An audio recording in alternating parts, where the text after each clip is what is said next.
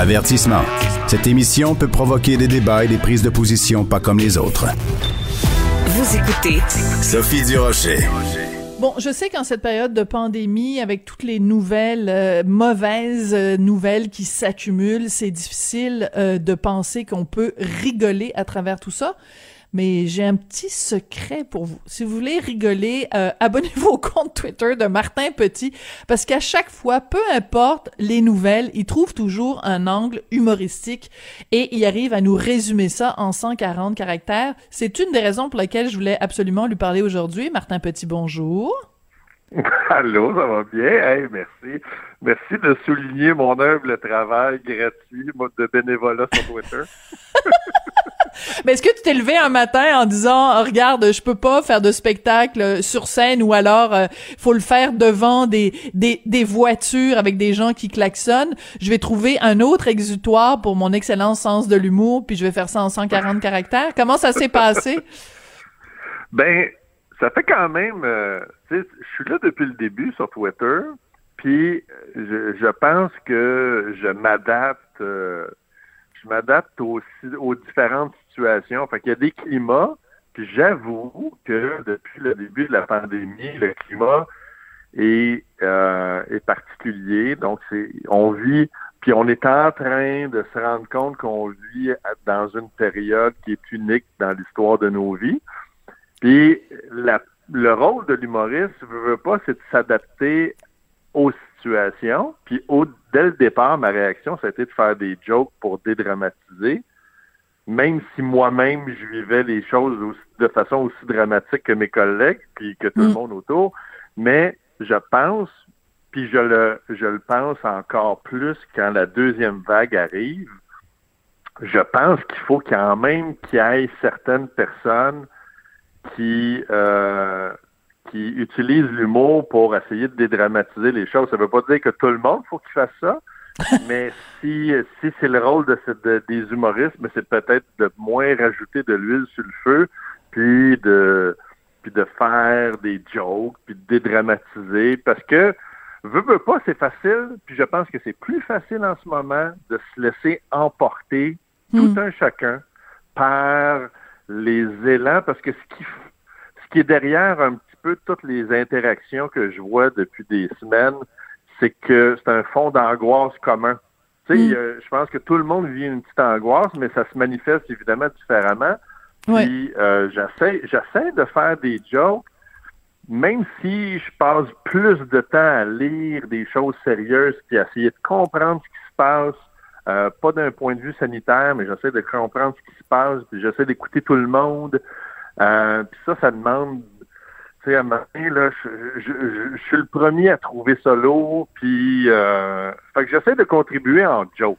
Voilà. Ah, voilà. je vais donner. Bien résumé, là. C'est ça. C'est mon but. Puis je pense qu'effectivement, je peux pas monter sur scène, tu l'as dit. Je peux pas m'adresser à une foule de gens. Je peux pas. Euh, y a, on peut pas faire de, de, de, grands rassemblements, puis même la télé le permet pas de bien faire ce que mon métier permet de bien faire. Donc euh, voilà, on est un petit peu limité en termes de en termes de, capacité des humoristes à faire des sketchs ou à calmer le jeu puis à relativiser les choses, tu sais, puis je pense pas que tu sais, je pense pas qu'un bye-bye par année fait ce job-là, tu sais, je pense que c'est un job de tous les jours.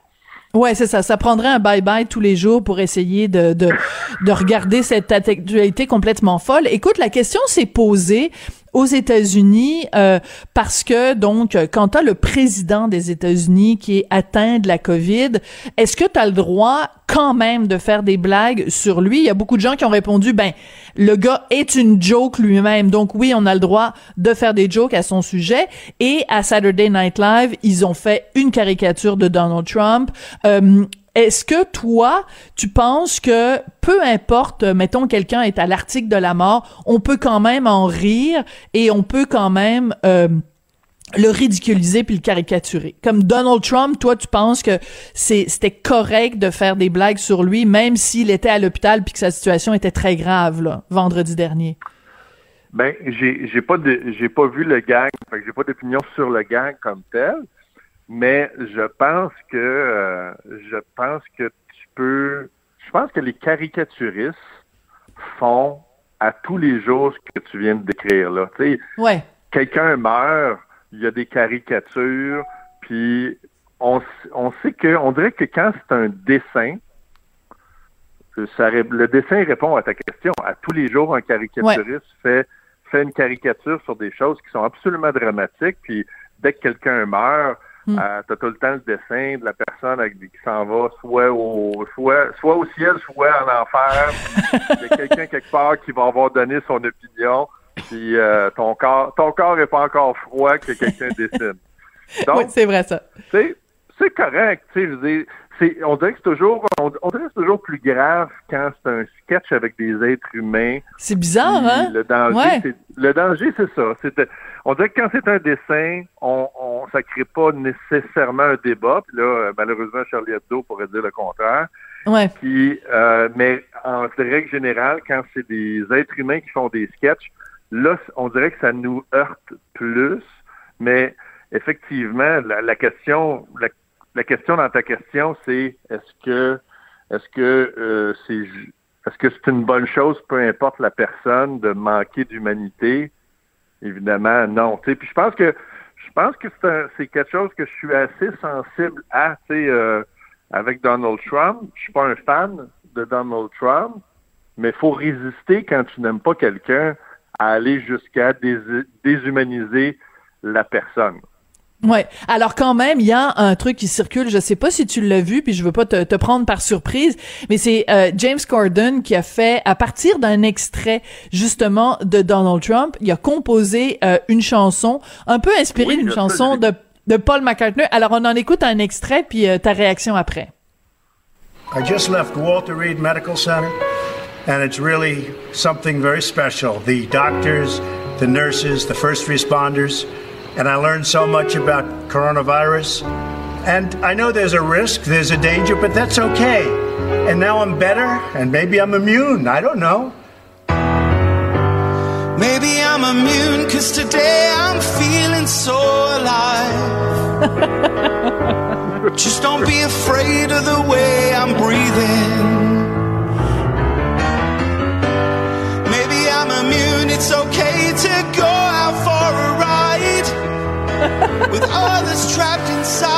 C'est bon, c'est bon. Écoute, c'est absolument Super bien fait. hilarant. Super Puis, bien fait, ouais.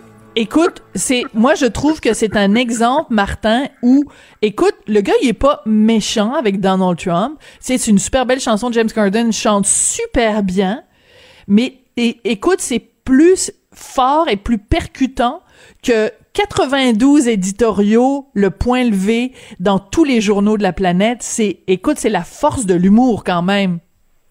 Oui, absolument. Puis avec les jokes de mouche les cheveux de Mike Pence, je trouve que le- je trouve que l'humour, l'humour.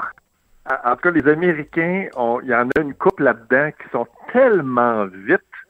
Ouais. Ils doivent, tu sais, il y a- il y, a du monde qui, je, je sais pas si c'est l'avantage du décalage horaire ou s'il y a du monde qui profite du trois heures d'avance que tu as en Californie. En tout cas, il, il y a, les, les choses sortent à une vitesse impressionnante, puis la, la, la justesse de réaction est, est écœurante. Fait que, tu vois, ça, ça aide à défaire des nœuds. Tu sais, je, moi, en même temps, à, tra- à travers tout ce qu'on dit, ça me fait aimer mon métier encore plus qu'avant parce que je vois que c'est un métier. C'est le fun de découvrir que quand ton métier, d'être attiré de, vers un métier comme l'humour parce que euh, pour des raisons euh, X, Y, mais de réaliser qu'il y a une fonction, puis là, tu le vérifies. C'est-à-dire qu'il y a des nœuds dans la société, des fois, il y a des impasses, puis par l'humour, tu y arrives mieux, comme tu le dis, que parfois par beaucoup de textes ou de, de, de mise en contexte, d'éditoriaux, puis tout du monde qui veulent faire avancer les choses. Puis des fois,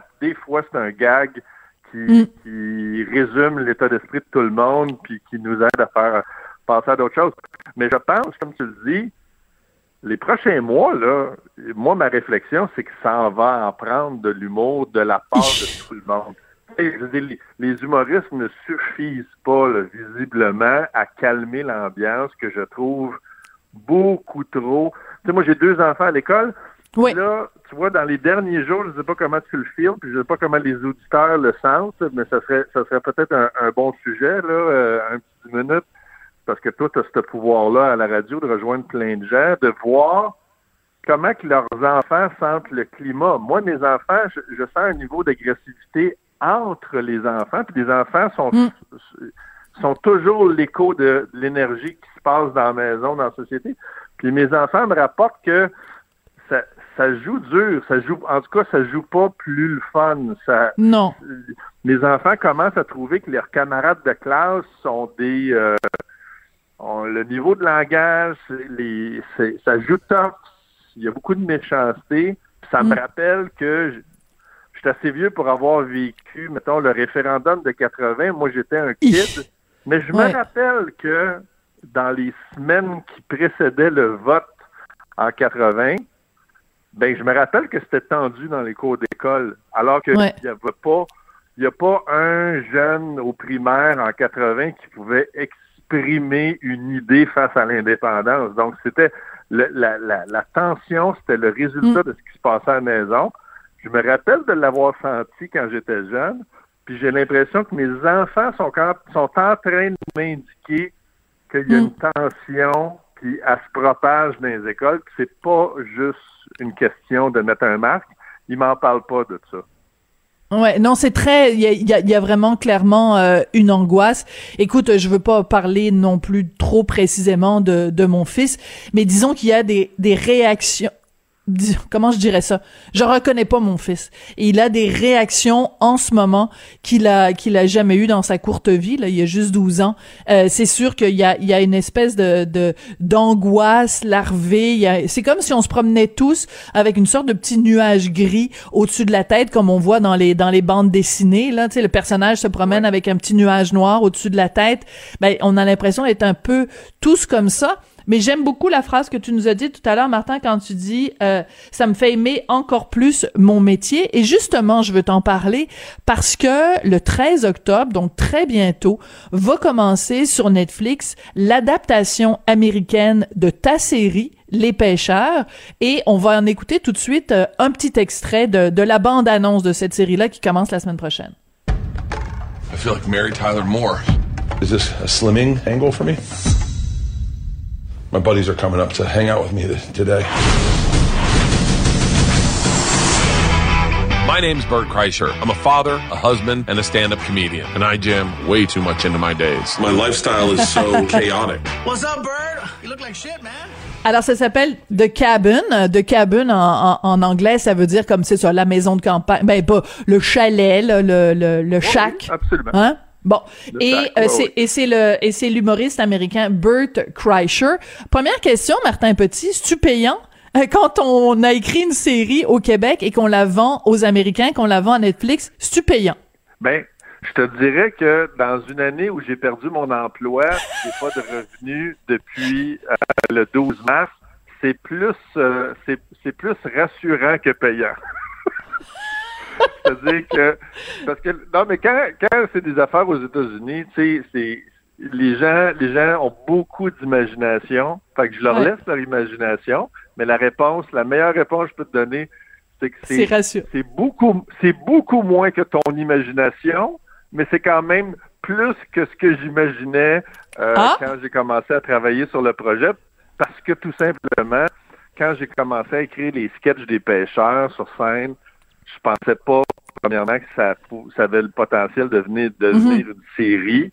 Puis en écrivant la série, écoute, je ne pensais pas revivre ça, c'est-à-dire de- d'avoir des Américains qui s'intéressent C'est fou. qui, qui fasse une version. Fait que c'est juste, c'est juste super tripant, mais euh, c'est sûr que ce serait plus payant si c'était moi qui jouais dans la Ouais. série américaine. C'est bon. Écoute, quand tu l'as, quand t'as euh, mis la, la bande annonce sur euh, sur Twitter, t'as dit quelque chose. T'as dit en primeur, Caitlyn Jenner reprend le rôle de Mario Tessier. Est-ce que c'est vrai ou c'est une farce. joke? Ben non, c'est Bon. en- ben non. Bon. C'est en farce parce qu'évidemment, je vois pas beaucoup de liens entre la vie de Caitlyn Jenner je- et, et, et le et Mario Tessier. À moins, que, à, à moins que Mario nous surprenne avec une information qu'on sait pas, mais Ben écoute, mais Mario, euh, je sais pas si tu l'as vu, il a fait il a fait des sketchs depuis le début de la pandémie. Je trouve qu'il est fort sur la perruque. Là, il est pas mal souvent habillé en femme, fait qu'on sait jamais. oui, Non, c'est ça. Ben, c'est peut-être, c'est rarement un indicateur de. Ben, dans, le, dans le cas de, dans le cas de Caitlyn Jenner qu'on a vu euh, qu'on a vu briller aux Olympiques de 76, je pense que le punch est plus fort que Mario. Que, que Mario Tessier. Alors, euh, donc toi, est-ce que tu, euh, au moment où on se parle, est-ce que tu as vu tous les épisodes de The Cabin Non, ou ça va être une... J'ai non, j'ai pas vu tous les épisodes. Je suis allé. Euh, ça a été le dernier voyage que j'ai fait d'ailleurs avant le confinement. Fait que j'ai eu la chance d'aller d'aller à Los Angeles voir le tournage. Donc j'ai vu. J'ai vu le, j'ai vu le tournage, puis ça c'est intéressant parce que j'ai hâte de voir la- Mm. la- ce qu'ils ont gardé du tournage parce qu'ils tournaient de façon complètement différente. Hmm. Au Québec, on tournait de façon scriptée, eux autres ils l'ont tourné de façon plus improvisée. Donc c'est avec plus de caméras, avec une équipe plus grosse là-bas, mais ils filmaient des tonnes et des tonnes de matériel pour pouvoir après ça, aller en montage. Ça, a, été- une série qu'ils ont dû passer des centaines d'heures en montage pour ramener ça à une durée parce qu'ils avaient tourné énormément de matériel. Donc, j'ai hâte de voir le. J'ai, vu le. Processus créatif, j'ai hâte de voir le résultat, puis ça c'est comme une façon, c'est comme une variante de l'idée de départ. Puis c'est intéressant, je trouve ça le fun. Ça va être, les gens vont vraiment découvrir une autre façon de faire, mais ce qui reste, c'est vraiment le plaisir de voir des humoristes ensemble, euh, passer du temps, puis échanger. Les humoristes sont des, c'est des bébites un peu. J'imagine que les journalistes c'est la même chose. À un moment donné, tu te reconnais, tu fais le même métier. Ouais, ouais. Ça- c'est le même, c'est le même type de personnes qui font le même métier. Fait que tu, tu te reconnais un peu. euh, J'imagine que moi j'ai j'ai déjà, je suis déjà allé dans des tournois de golf avec des joueurs de hockey, puis je me suis rendu compte que je comprenais pas ce qu'ils disaient, exemple. J'avais aucune idée. Non, mais euh, tu sais, Guy Lafleur est malade, puis ça m'a rappelé que j'ai croisé Guy Lafleur à donné avec d'autres joueurs de hockey dans un tournoi de hockey, puis parce que parce que je suis un artiste, j'ai eu le droit de prendre un café avec eux autres. Et je ne comprenais rien. je comprenais pas leur joke. Les, les joueurs de hockey parlent, puis ils ont un dialecte. C'est les mêmes mots que toi puis moi, mais euh, ça voulait pas dire les mêmes affaires, mais ils se comprenaient parfaitement. J'ai fait Ah tiens, c'est fabuleux à quel point chaque métier crée des, des connivences. Puis les humoristes, Ouais. on a cette connivence-là. Fait que même si je suis arrivé, tu vois, même si je suis un humoriste québécois, quand je suis arrivé à Los Angeles, puis j'ai j'ai rencontré les humoristes qui jouent dans la série américaine, eux me connaissent pas. Ça a pris quoi? Ça a pris cinq minutes en discutant que quand ils ont su que j'étais humoriste, j'étais one of the boys. Puis là, ils m'ont drôle. invité une soirée d'humour euh, à, à Los Angeles. Puis là, j'étais, je- tu sais, les gars m'invitaient, puis ils m'ont traité comme un des leurs. Fait que c'est, c'est fou comment, euh, des fois, même à travers les frontières, on, on se reconnaît en travailleurs. C'est fou. C'est fou, complètement. Écoute, je vais terminer cette entrevue en te citant le 23 septembre sur euh, sur Twitter. Tu répondais à un internaute et tu lui as dit euh, c'est un beau velours de voir ses idées voyager. Écoute, euh, on a quand même plusieurs exemples au Québec de séries, euh, que ce soit euh, un gars une fille, que ce soit d'autres concepts québécois qui ont voyagé à l'étranger. Ben dans ton cas, Les Pêcheurs, adapté euh, aux États-Unis, diffusé à Netflix, c'est un c'est un velours, un beau velours pour toi. Puis aussi, euh, je trouve que c'est une fierté québécoise. C'est pour ça que je voulais absolument te parler aujourd'hui. Fait qu'on va écouter ça le 13 octobre. Puis écoute, Martin, euh, continue à nous faire rire, puis continue à nous aider à traverser ce, ce petit ce petit moyen gros nuage noir euh, avec avec ton humour. C'est vraiment super super apprécié. Oui, c'est une belle image. Faut choisir, faut choisir ses produits pendant cette période, effectivement. La ligne à couper, fait que j'ai aucune idée. T'as Ah. dit, il faut choisir Ah, c'est quelque chose, puis la ligne à couper. J'ai dit, faut- j'ai j'ai dit, faut choisir ses parapluies quand on Ah, se promène ok. avec un nuage. Fait que t'as bien raison. Effectivement, on va commencer, on va, on va souligner le fait que c'est important d'avoir un bon parapluie. Hey, merci Ok. beaucoup, c'est super gentil. Hey, salut Martin, à bientôt. Donc, à partir du 13 octobre, sur Netflix, vous allez pouvoir voir l'adaptation américaine de la série Les Pêcheurs.